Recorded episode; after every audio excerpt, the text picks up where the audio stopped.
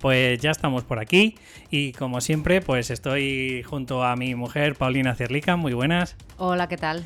Pues nada, como siempre, intentando ayudar a toda esa gente que quiere descubrir un poquito más de ese talento oculto, que se me traba la lengua hoy. Eso está muy bien. Bueno, que, ayudas a descubrir el talento, ¿no? que se te trabe la lengua. Bueno, pues hoy, hoy queremos traer también un programa que, bueno, a mí siempre me gustan. Lo que pasa que ya cada uno pues es particular. ¿Qué te parece el programa del Ikigai? Me parece muy interesante. Vale, pues para todos aquellos que no conozcan qué es el Ikigai, es la traducción japonesa, o mejor dicho, transformada al español, sería pues el propósito de vida, el, el cine o el, el descubrir para qué hemos venido a este mundo, ¿no? Sería algo así, Pau. Mm, sí, yo creo que sí, aunque tú sabes más de ese tema, pero sí.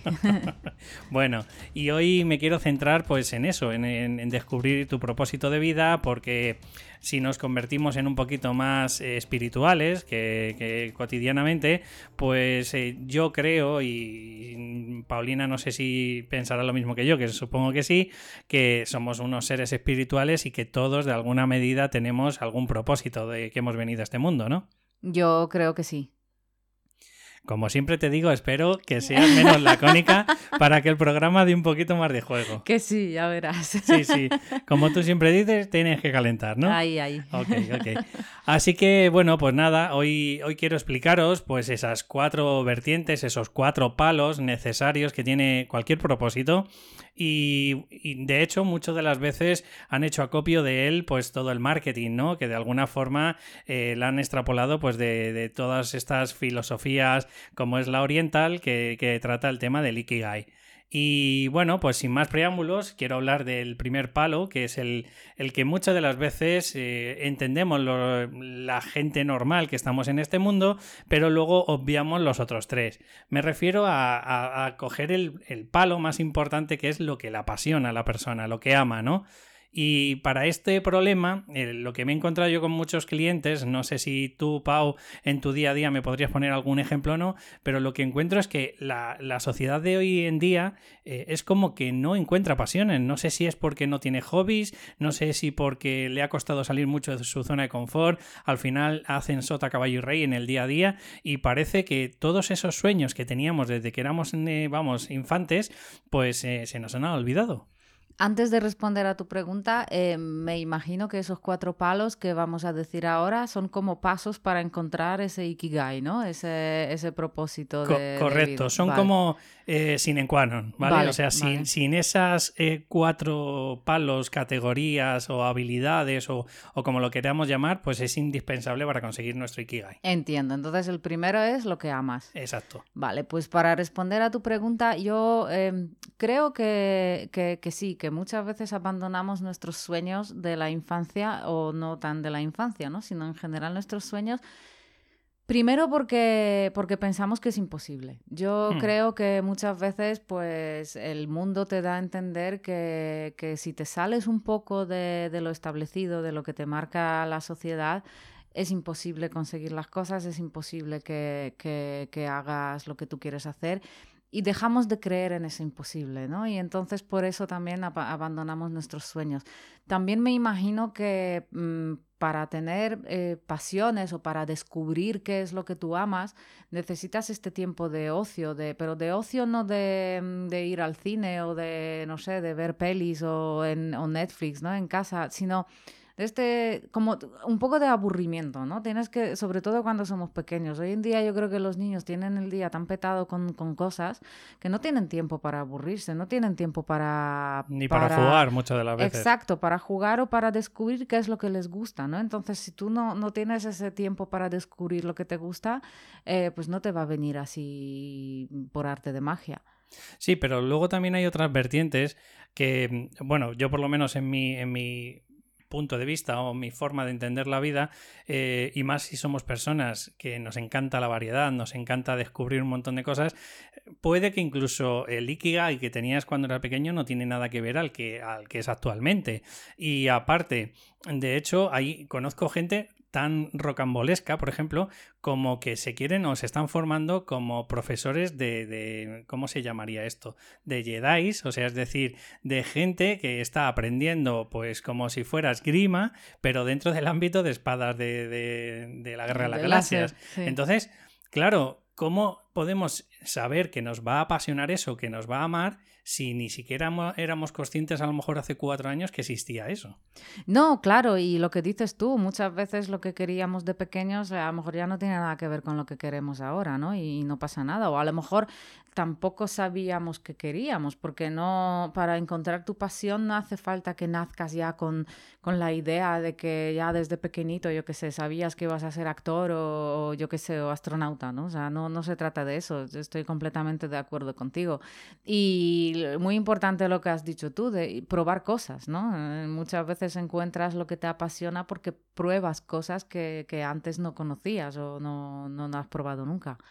Siempre sacamos em, temas, ejemplos como muy cotidianos. O sea, obviamente, por ejemplo, hace bien poco, pues tú has, desde hace mucho tiempo que no cogías una bicicleta, hemos puesto ya estos ejemplos en, los podcasts anteriores. Y claro, algo tan simbólico como montar en una bicicleta, pues a lo mejor para una persona eh, le puede dar esa pasión de la bici. Y como siempre ponemos el mismo ejemplo, pero es que es así, estamos hablando de que esa persona puede ser eh, uno de los mejores vendedores de bicis, le puede apasionarse mecánico porque tiene unas manos y, y, tiene un portento que yo no tengo a la hora de arreglar las cosas y sin embargo, claro, si no experimenta, aunque sea con cosas mundanas, Sí, o puede abrir un blog y decir las rutas más chulas de bici por tu ciudad. Con mi perro. Yo qué sé, sí. O sea, o simplemente puede ser una válvula de escape, como es en mi caso, ¿no? Exacto, exacto.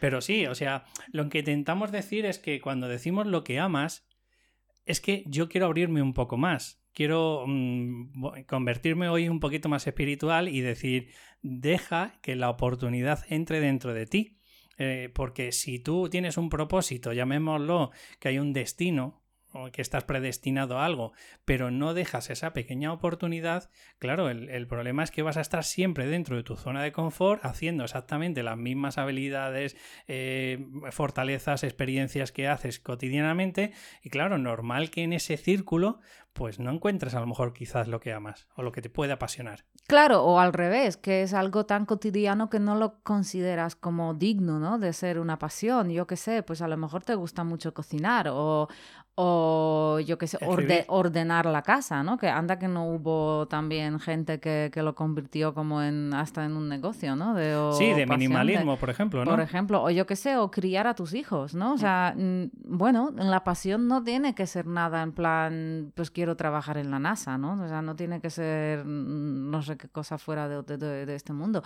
Lo que dices tú puede ser una cosa súper cotidiana y, y está bien, o sea, lo que te gusta, te gusta, punto. O sea, no, nadie puede juzgarte por eso, ¿no? Sí, pero no me quiero centrar en lo que te gusta, sino en lo que te puede gustar. O sea, quiero, quiero un poco, creo que era, eh, no sé si era Platón o Sócrates, ya me, me lío, pero lo que hablábamos de potencia y acto es como la posibilidad de potencia y el acto es lo que se convierte, ¿no? Claro, si no nos damos la oportunidad, no, no convertimos esa potencia, ¿qué carajos vamos a saber? Si es que al final estamos haciendo siempre lo mismo. Sí, a no ser que yo pienso que si ya has encontrado algo que te apasiona mucho, ¿no? Pues bueno, pues a lo mejor no necesitas mm, ir más allá. Otra cosa si no lo encuentras. Entonces ahí, bueno. Pues, claro, pero eh, estoy hablando porque normalmente creo que muchos oyentes míos pues están planteándose en emprender, eh, que posiblemente se han quedado bloqueados porque, claro, ¿y de qué voy a emprender yo? Si es que al final o tienes mucho dinero para montarte una tienda online o, o qué voy a hablar yo, qué voy a hacer diferente, ¿no? Entonces me estoy centrando en esas personas, e, porque tienen inquietudes. El problema que hay es que, o bien, como tú has dicho, tienen una baja autoestima que dicen, pero ¿qué puedo hacer yo diferente a los demás, no? O, o de verdad se plantean que, pues que no hay nada nuevo que puedan mostrar al mundo. Yo mm, ya lo he oído de varias personas y es que yo pienso que es así.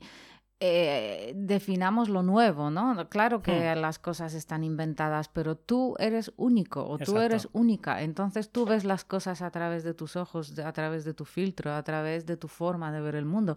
Y esa visión del mundo siempre va a ser única, porque la persona, o sea, tú eres único o tú eres única y ya está.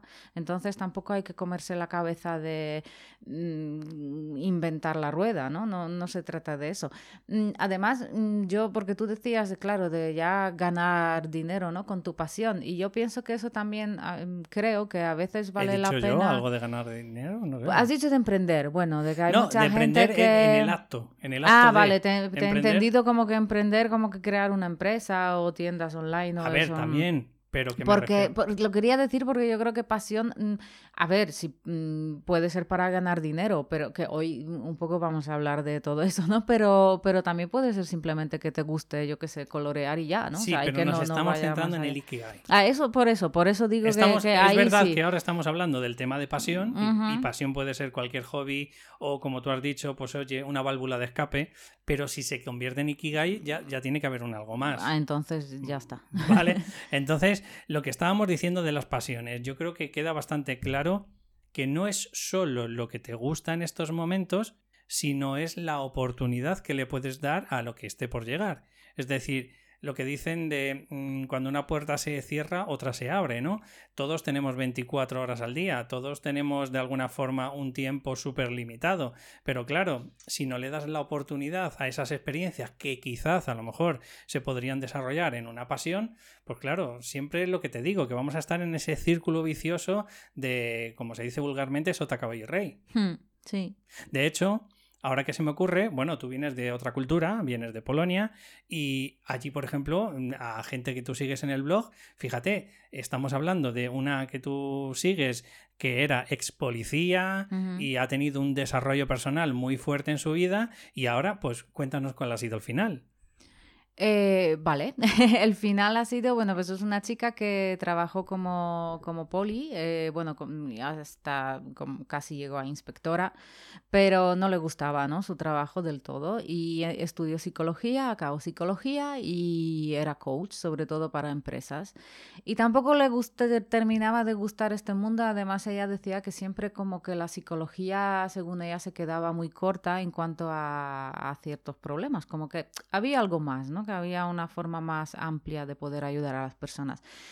Y al final eh, ella empezó a, investigar y- y interesarse por temas de energía, por física cuántica, em, todo esto relacionado con eh, como que la energía cambia la materia y que influye en la materia, en los em, Sí, se centra en el- experimentos. En el desarrollo Sí, personal. eh, los y- experimentos estos de agua, de... ay, ¿Cómo se llamaba el japonés? Emo- eh, eh, Emaru, Emoto, no sé, bueno, de algo así.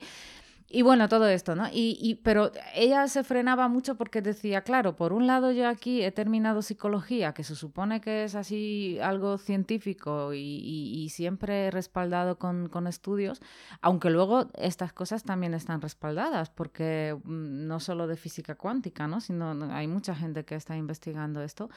Pero ella como que no le daba como vergüenza, ¿no? Eh, de salirse de, de digamos, salirse del de lo camino que- exacto. estereotipado. Exacto, hasta que al final dijo no puedo más y, y te- tengo que mostrarme como soy y no quiero no quiero fingir más y lo hizo y a partir de ahí es como que pegó un salto súper grande cuántico sí porque empezó a tener un montón de seguidores por fin como que arrancó todo lo que ella estaba Sí, pero no nos centremos en no lo que ha conseguido eso, sino después. que simplemente ella se sentía ella misma o sea por fin por Volvemos a lo de fin- que amas. ¿Cómo Exacto. consiguió saltar del tema psicológico al tema del coaching y del tema del coaching pues a, a todo, no sé si se puede llamar filosofía cuántica o, o Ni idea, espiritualidad sí, o como tú lo sí, quieras llamar? así. Pero claro, se dio la oportunidad de alguna Exacto, forma. Es decir, exacto. Es verdad que a lo mejor puedes ir sacando, como yo digo, el pie del tiesto, ¿no? Pues a lo mejor leyéndote un libro.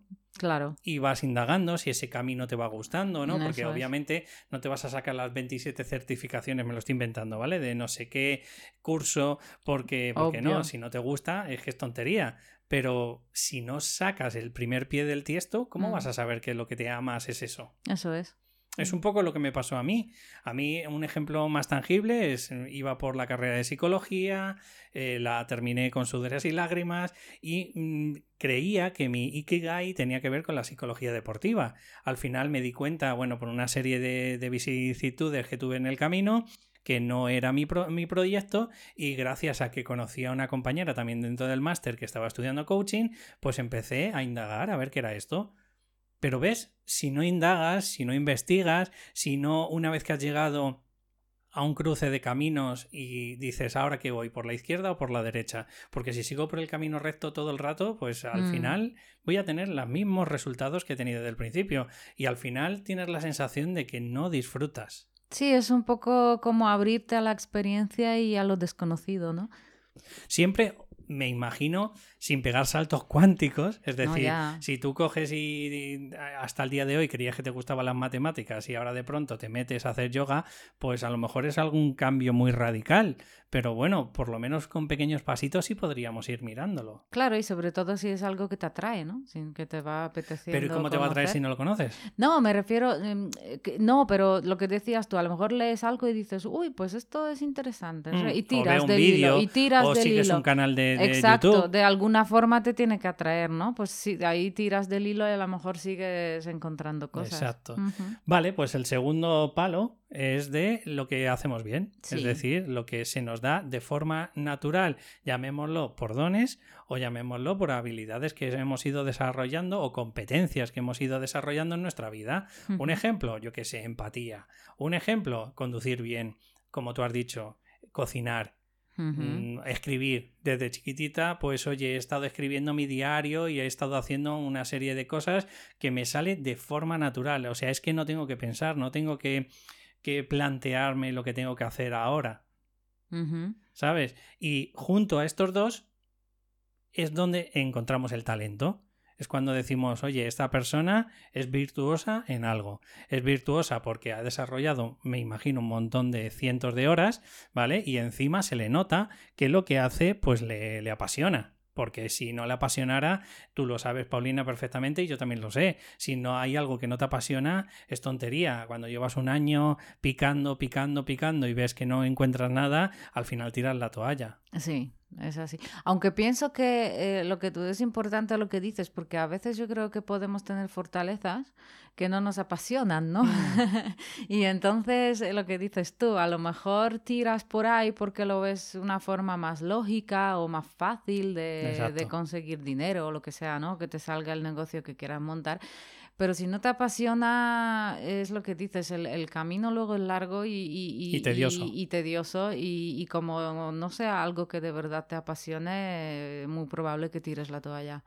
Pero te estás adelantando, Paulina. Esto es el mundo interno. Vale, vale. O sea, lo que te apasiona y lo que se te da bien es un mundo interno, es de, de, tu cuerpo para adentro. Vale. ¿Vale? Y lo suyo es lo que tú estás diciendo, que nos centráramos única y exclusivamente en esto.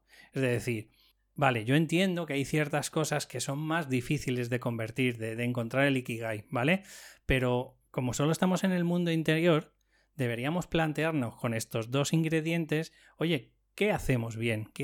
y, bien me refiero a, joder, a una, de una forma eficaz y eficiente, ¿vale? No te estoy diciendo que te compares a los profesionales que hay en ese sector, no. Te estoy diciendo desde tu perspectiva, oye, ¿qué se te da bien? Hmm. Y que no tienen que ser lo que dices tú, cosas tipo pues idiomas o tocar un instrumento. O sí. O sí, pero digo no solo, o sea, también pueden ser cosas más cotidianas. Pues se me da bien, yo qué sé, cocinar, lo o conducir. O, se me dan bien los niños, o se me dan bien los animales, o se me da bien conducir, lo que o escuchar o escuchar, o soy empático o empática, o... O me apasionan los animales y soy O la gente me cuenta sus problemas, ¿no? O sea, como a mi madre, por ejemplo, que todo el mundo le cuenta sus problemas.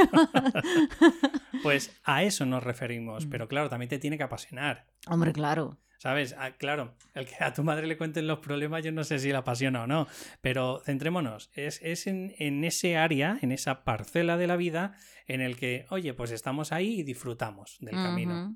Sí, porque lo que dices tú, yo por lo visto siempre la gente me decía que se me daba bien atención al público y no me gusta. Claro, ese es el, pues probablemente de puertas para adentro no sea tu talento.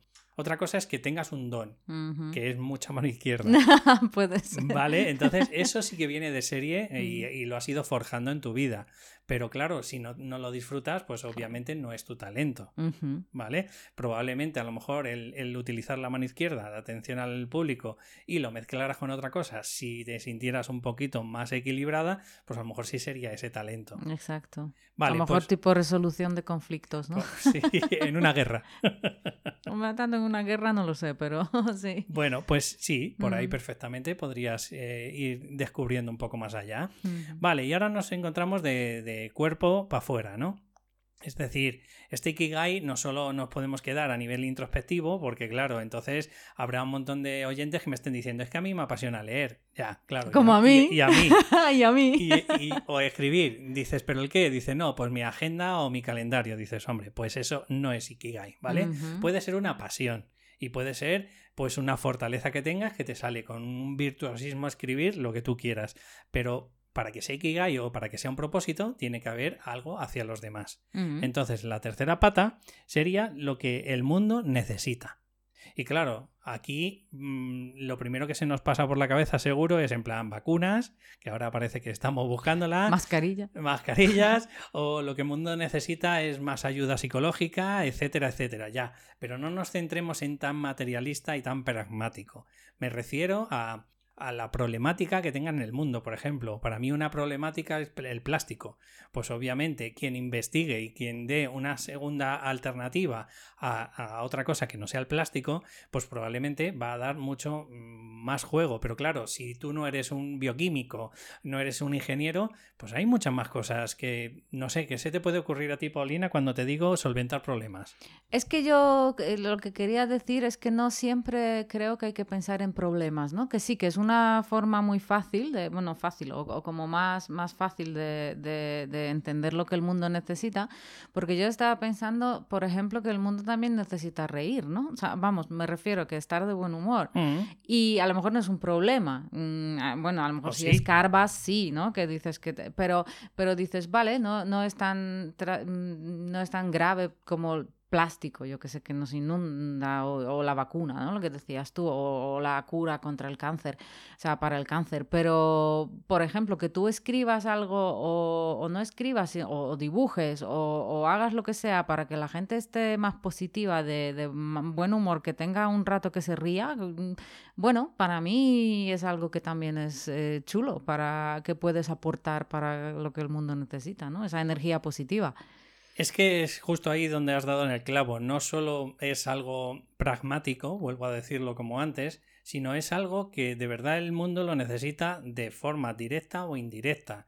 Es lo que tú has dicho. No necesitamos un, un mundo mucho más positivo, Por no ejemplo. necesitamos un mundo mucho más feliz, no necesitamos un mundo más que nos evada de todos los problemas que hay, pues al final sí es un problema que está solventando. Claro, o incluso cosas eh, ya así más eh, centradas en problemas, pero no tan grandes como el cáncer, ¿no? Por ejemplo, Exacto. yo qué sé, pasear perros, ¿no? A lo mejor el mundo tiene... Pero es que es un gente- problema, porque a lo mejor al cliente último... digo, eso sí que es un problema, ¿no? Pero no, no en, en envergadura de voy a encontrar aquí la cura con, para el cáncer, ¿no?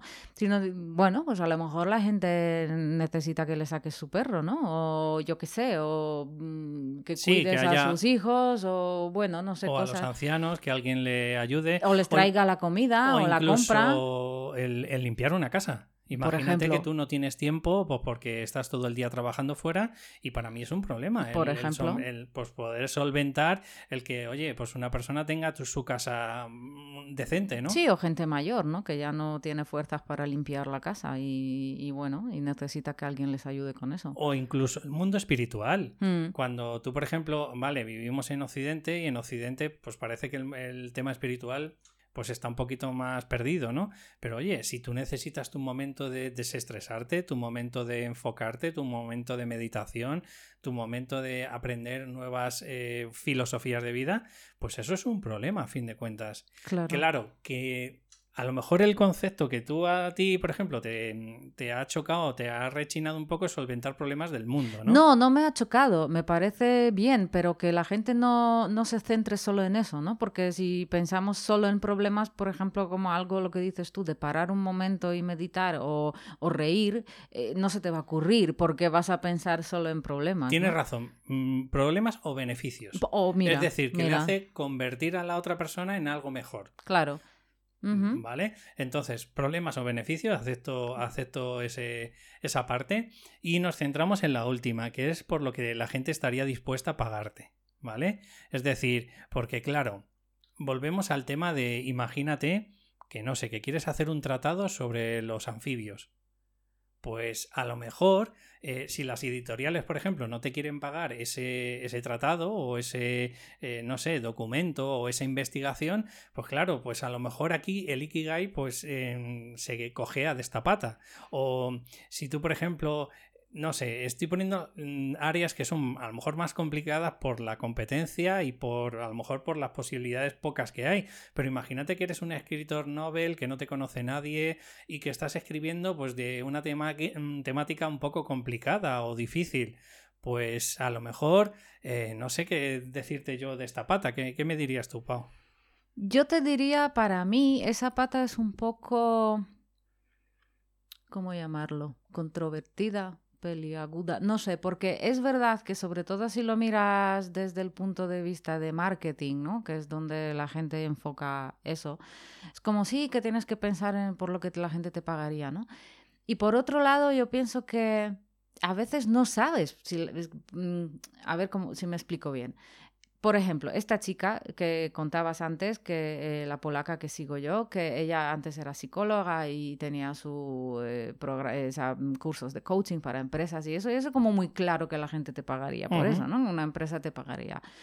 Y ella cuando se enfocó al final al lado más espiritual, más centrado en energía, meditaciones sobre todo, si tú lo piensas de forma así más racional, dices, ¿cómo que la gente me va a pagar por eso? ¿no? O sea, no, no, no me va a pagar por esto porque es como muy intangible todo. Y es cuando más le empezaron a pagar, ¿no? Entonces, yo creo, a lo mejor tú luego me vas a decir que no, pero, y tampoco quiero que sea todo mundos de yuppie y arcoiris, ¿no? Pero, y unicornios, pero yo pienso que si de verdad es algo que tú amas, de verdad lo haces con entrega, se nota que, que te apasiona, eh, se nota que entiendes del tema porque lo haces bien o te formas o, sigues. Te, claro, si te apasiona, sigues mm, formándote, investigando, leyendo, lo que sea, ¿no? Y encima es algo que puede hacer bien para el mundo. Quiero pensar, y yo pienso que al final eh, sí encuentras a gente que te va a pagar por lo que estás haciendo. Todo lo que estás diciendo me parece súper potente, Pau. Pero sabes que hay una de las cosas dentro del marketing que se llama modelar. Y claro, mmm, probablemente esta mujer ha modelado a algún americano que también ha desarrollado este problema. Ella ha mezclado. Vale. Ella ha mezclado lo que ella sabía con, con, con, obviamente lo que ha aprendido y un poco con, con lo que ella, mm, sus otras pasiones, ¿no? Sí, pero habrá hecho alguna formación muy pareja a lo que está haciendo ella. Es decir, ella ejemplo, se formó con dispensa. Claro, pues es ahí donde voy. Cuando hablamos pero de... no hace exactamente lo mismo vale, que pero, él, es a donde pero, voy yo. Pero es donde voy yo. Es como, imagínate que yo ahora hago, pues no sé, aparte de descubrir el talento, imagínate que hago un, eh, un nivel avanzado de, de, un proceso en el que con el Psyche, pues te ayudo a tomar decisiones y al final hacemos un plan B ya eh, marketizado y todo, y empaquetizado y tal. Vale, pero no deja de ser que he utilizado unas herramientas de otras personas que ya sabemos que se vende. O sea, quiero decirte, mm. es lo que has dicho tú antes, tampoco queremos generar eh, pues expectativas en la gente de decir, es que lo que yo hago, sé que tarde o temprano se va a vender, yo no digo que no se venda, ni que a lo mejor pueda ayudar a un montón de gente los beneficios que tú estás haciendo, pero si tienes que educar a una clientela, a un material nuevo o a, generar algún producto nuevo, te va a costar mucho sudor y lágrimas. Sin embargo, si tú ya, por ejemplo, te hablo del coaching, pues ya hay un montón de gente coach, o te hablo de psicología clínica, pues ya hay un montón de, psicología, de psicólogos clínicos, o te hablo de espiritualidad, pues ya hay un montón de, academias, incluso de, me parece que se llamaba psicología transversal, eh, eh, no me acuerdo cómo se llama, ¿vale? Pero que te enseñan meditación y te enseñan ¿Me entiendes por dónde voy? Sí, lo único que yo tampoco quiero que la gente piense, bueno, no, la gente puede pensar lo que le dé la gana, ¿no? Pero lo que yo, eh, a mí no me gustaría pensar es, por ejemplo, eh, ponte, me gusta escribir, eh, mm, yo qué sé, sobre mm, extraterrestres y resulta que lo que más se vende es romántica. Entonces, claro, ya que lo que más se vende es romántica, entonces voy a escribir romántica porque, porque extraterrestres no voy a ganar pero tanto ya se escribe de extraterrestres. Sí, vale, sí, yo no te digo que sea algo totalmente, totalmente nuevo, porque lo que dices tú, si es algo que no conoce nadie, es muy difícil eh, enseñar a la gente que es algo que, que sé que necesita o que es beneficioso o lo que sea. Sí, pero si dentro de lo que ya hay eh, simplemente te guías porque, porque vas a ganar más pasta con X que con Y, pero realmente te apasiona Y, yo me tiraría por lo que me apasiona. O sea, no, no solo me guiaría porque voy a sacar más pasta de, de otra cosa que no me mola tanto pero, pero bueno, pero me, guío por lo que la gente me pagaría. Voy un poco ahí. Y, yo, y yo estoy contigo, Pau. Em, cuando digo lo que la gente estaría dispuesta a pagarte, yo no te estoy diciendo que te, hagas eh, multimillonario con una cosa y con la otra, pues mm, te comas lo, vamos, las migas, ¿no? Las migajas. Lo que te estoy diciendo es que si estamos emprendiendo, y cuando digo emprender es como iniciarte en el camino de un plan B, pues quizás, y solo digo quizás, a lo mejor un camino correcto o no correcto, sino cada uno que interprete lo que quiera, pero como que es más fácil y probablemente se va a encontrar con menos escollos, con menos problemática, si no tiene que educar a una clientela. Es donde voy. Sí, claro. Pero me refiero a que no solo se, mm, se mire por la pasta, ¿no? Porque no, no, al final mm, yo creo que se cae también esto. Para nada. O sea, de hecho, seguro que hay un montón de, yo qué sé, de habilidades, de, de, de, trabajos profesionales que, por ejemplo, se han perdido muchísimo. A lo mejor te estoy hablando, pues, de, yo qué sé, de de curtir eh, la piel o a lo mejor te estoy hablando pues incluso de, forjar con hierro, lo que sea. estoy convencidísimo que ya se ha perdido un montón de eso. Hmm. Y, a lo mejor lo que le apasiona a la persona es a eso. Bueno, sí, pero pues a lo mejor puedes llegar a gente que lo siga necesitando. Exacto. puedes forjar espadas y te pones como el máximo forjador de espadas de España y, Ahí está. o gente que hace como, como yo. O gente que hace reconstrucciones. Yo tengo un amigo en Polonia que hacen como reconstrucciones de, yo qué sé, de siglos pasados y ellos intentan tener la ropa y utilizar todo como en aquella época, con lo cual necesitan o esas cosas. Que estoy convencido de que a lo mejor a día de hoy parece que ya no hay tanta salida, pero oye, si tú haces al final tu sello distintivo, estoy convencido de que vas a tener mucha mejor salida con eso que ponerte a trabajar de banista. Hombre, obviamente eh, va a ser tener otro público, ¿no? A lo mejor ya van a ser eh, guitarristas profesionales los que quieran comprar la guitarra hecha por un luthier, que no que un niño que va a empezar a tocar que ni siquiera sabe si le va a gustar o no, ¿no? Obvio. Pero bueno, pues eh, cada uno tiene su público, sí.